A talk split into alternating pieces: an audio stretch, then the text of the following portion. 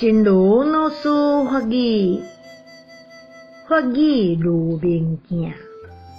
法语就亲像心灵的明镜相像，逐工拢爱照照的，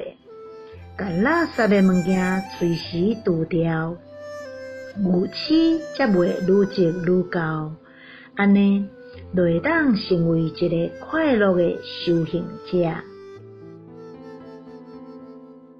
法语如明镜，法语就像心灵的明镜一样，每天都要照一照，把脏垢的东西及时除掉，鱼吃才不会越积越厚，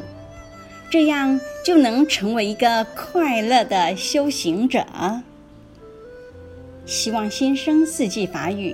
第九十四则。